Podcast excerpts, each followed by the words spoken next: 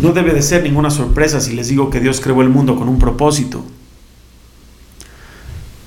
Y si ese propósito no se está cumpliendo, pues no hay ninguna necesidad de mantener el experimento. Dios creó dos mundos. Un mundo de recompensa, donde solamente se puede experimentar esa recompensa, conocido como el mundo venidero. Y creó otro mundo, donde solamente se puede generar esa recompensa, no experimentarla. El motivo es que estos dos mundos de alguna manera se pelean, porque este mundo es un mundo que está lleno de oportunidades.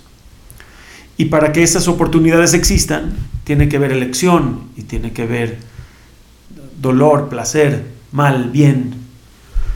Tiene que ver por dónde escoger. En un mundo donde solamente hay verdad, no se puede escoger. Si en este mundo no se está cumpliendo su propósito, que es crecer, que es desarrollarse de un ser biológico, vamos a llamarle, a un ser espiritual muy elevado, en teoría esa persona no debe de oportunidad de seguir en ese mundo. Esto se puede ver bien ilustrado en los eventos del diluvio. La humanidad estaba yendo por un mal camino, Dios dijo, pues ya no hay sentido de esto. Vamos a agarrar a uno de ellos que sí está tomando en serio el experimento y vamos a darle una descendencia. Desde ese punto en adelante, obviamente, Dios ya no permite al ser humano hacer lo que quiera. Le echa una ayudadita. Le dice, mira, o tú o yo. Pero una existencia sin sentido no estoy dispuesto a soportar. ¿Cambias o serás cambiado? Obviamente este cambio es un cambio positivo. Si en teoría aquellos que no están logrando su propósito deberían de salirse del experimento, una forma elegante de decir si tienen que morir. Dios hoy en día tiene otras alternativas. En Rosh Hashanah, Dios juzga al mundo, específicamente juzga su dirección. Pero para asignarle un camino donde mejor pueda lograrlo. Si no está logrando su propósito, manda una sucesión extraordinaria de eventos que le den oportunidad a la humanidad de encauzarse. No nada más a la humanidad, sino al individuo, uno por uno. De esta manera, alguien que no está cumpliendo su propósito no necesariamente se tiene que salir del juego. ¿Qué tal si lo que soy hoy, mañana no soy? Porque mis circunstancias o algo cambió. Y ahora soy algo mejor y encausado. Por lo tanto, soporta presentes que todavía no llegan al, al propósito. Sin embargo, esto no es una vacilada. Dios lo deja en el mundo con la condición de que tenga el potencial por lo menos para llegar. No la garantía porque tiene el albedrío. Al fin y al cabo, ¿de qué sirve el experimento sin el albedrío? Quiere decir que también hay riesgo de que no llegue. En teoría. Para esto, Dios hace algún tipo de conducción en el mundo que se llama Pratit o Klalit. No, no es mi tema hoy. Pero son tipos de conducciones que encausan a la persona a su propósito. ¿Cómo funciona este sistema? Si una persona, por ejemplo, está demasiado distraída con su vestimenta física, porque al fin y al cabo el ser humano es alma, no cuerpo. Pero si esta vestimenta física llamada cuerpo, dinero, inteligencia, belleza, lo está distrayendo demasiado a nivel de que ya confundió su identidad con esto, nos explica Rab Hirsch que Dios le retira la distracción, con afán de ayudarlo. Qué difícil para un ser humano tenerse que separar de eso que él llama su identidad. Se ha de sentir como la muerte misma. Sin embargo, de alguna manera, ese evento lo encausa. Y lo hemos visto un millón de veces. Yo me dedico en parte a ayudar al público también, a dar consejos en lo que se necesite. Y me topo seguido con esa historia. Cuando pasó esto, yo fui esto.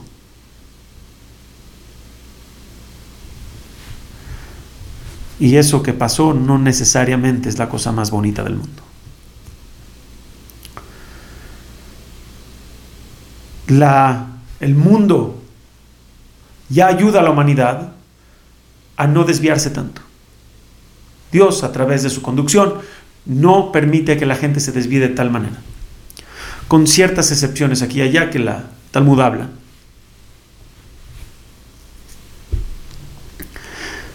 A lo que quiero llegar es que hay una alternativa a todo esto. No necesariamente tenemos que encauzarnos a nuestro destino y a nuestro propósito por las malas. No necesariamente tenemos que vivir en carne viva todo el dolor que desafortunadamente a veces el ser humano necesita para avanzar. A veces puede ser que los eventos cercanos a ti te llevaron a esto. A veces, cuando la persona está muy despierta, está abriendo libros y aprendiendo no de su compañero que le pasó algo, de los sabios que hablaron con Dios, de los libros proféticos, de los libros de los sabios, que nos enseñan a pensar. Para aquellos afortunados, los cambios pueden ser voluntarios, no necesariamente fáciles. Tienes que estar con los ojos bien abiertos, viendo dónde está el camino para adelante, sin que nadie te empuje. Es como aquel alumno que hace la tarea sin, de hecho, la hayan dejado. Porque aprecia el conocimiento. Alguien que aprecia el conocimiento no necesitas dejarle tareas. Vas a decir, bueno, pues ¿quién es esta persona? Tú, tú has sido varias veces ese, en cosas que amas y quieres. Yo me acuerdo, yo tocaba guitarra, me quedaban mucho más horas de las que mi maestro me decía que me tenía que dar no, era una cosa diferente para mí, un placer. Y entre mejor me hacía tocando guitarra, más placer yo tenía, por lo tanto más tiempo dedicaba. En Rosh Hashanah es un momento muy específico y especial para hacer esta tarea. De decir, Dios, tú me vas a encaminar, quiera o no, o vas a intentar encaminarme, y al fin y al cabo yo tengo la decisión final. Haz que el año sea bonito y que lo logre en bienestar, que lo logre en vida, que lo logre sin enemigos, sin enfermedades, sin problemas económicos. Porque verás Dios, que yo soy de los despiertos. No soy perfecto, pero quiero ser. Quiero ser eso que tú quieres que yo sea. Inclusive que actualmente no sé ni siquiera qué es eso. Pero estoy poniendo atención. El padre llega a la casa, el hijo se portó mal, y está pensando cómo castigarlo y de repente el hijo le dice, papi, me equivoqué. No, no fue un buen momento lo que hice, pero estoy reflexionando y quiero cambiar. Quiero ser mejor. Quiero ayudarte en la casa, a ti y a mamá. Pregunto, ¿qué padre va a castigar a su hijo? Lo va a reprochar. ¿Cuál es su obligación, por lo cierto? Encaminar al hijo. Pero ¿qué padre lo va a hacer en ese momento cuando el niño está dispuesto a colaborar? ¿Castigos? Seguro que no. Le, le va a responder, ¿en qué te ayudo? ¿Qué quieres hacer? ¿Qué es esto que estás animado a hacer? Ven, te ayudo. Si no está del todo bien, ya buscaremos maneras de, pero castigos. Una educación severa para. Este niño voluntariamente quiere. En la noche de Rosh Hashanah acostumbramos a comer diferentes alimentos en la mesa. La más representativa de ellas probablemente es la famosa manzana con miel. Antes de comerla decimos una pequeña petición, oración. Que Dios nos dé un año dulce. Cuando comemos otros alimentos pedimos que Dios nos aleje de enemigos. Cuando comemos la granada pedimos que estemos llenos de preceptos y encaminados en abundancia a la voluntad divina. No vayamos a pensar de que estamos pidiendo un buen año ya.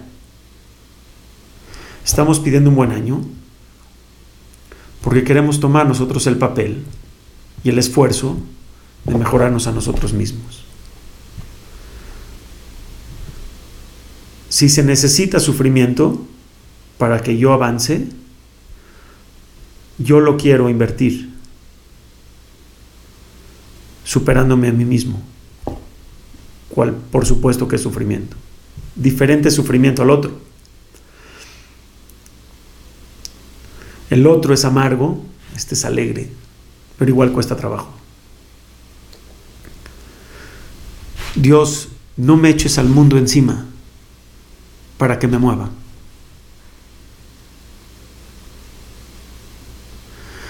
Sin embargo, acuérdense de esto sencillo. Dios no es no te lo puedes hacer tonto. Dios al fin y al cabo es un padre que quiere encaminar a sus hijos. A Dios no te lo quieres hacer tonto. Porque al fin y al cabo, el único que queda tonto eres tú.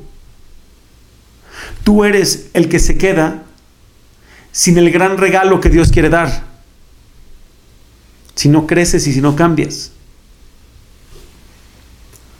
¿De qué te sirve hacer artimañas para tener un buen año y quedarte igual de como estabas? Dormido. Por lo tanto, sí pedamos un año bueno. Pero pidamos también un año de crecimiento.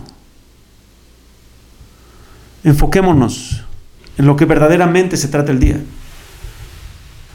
Que se trata de declarar nuestra alianza a Dios. Nuestro compromiso con el cambio.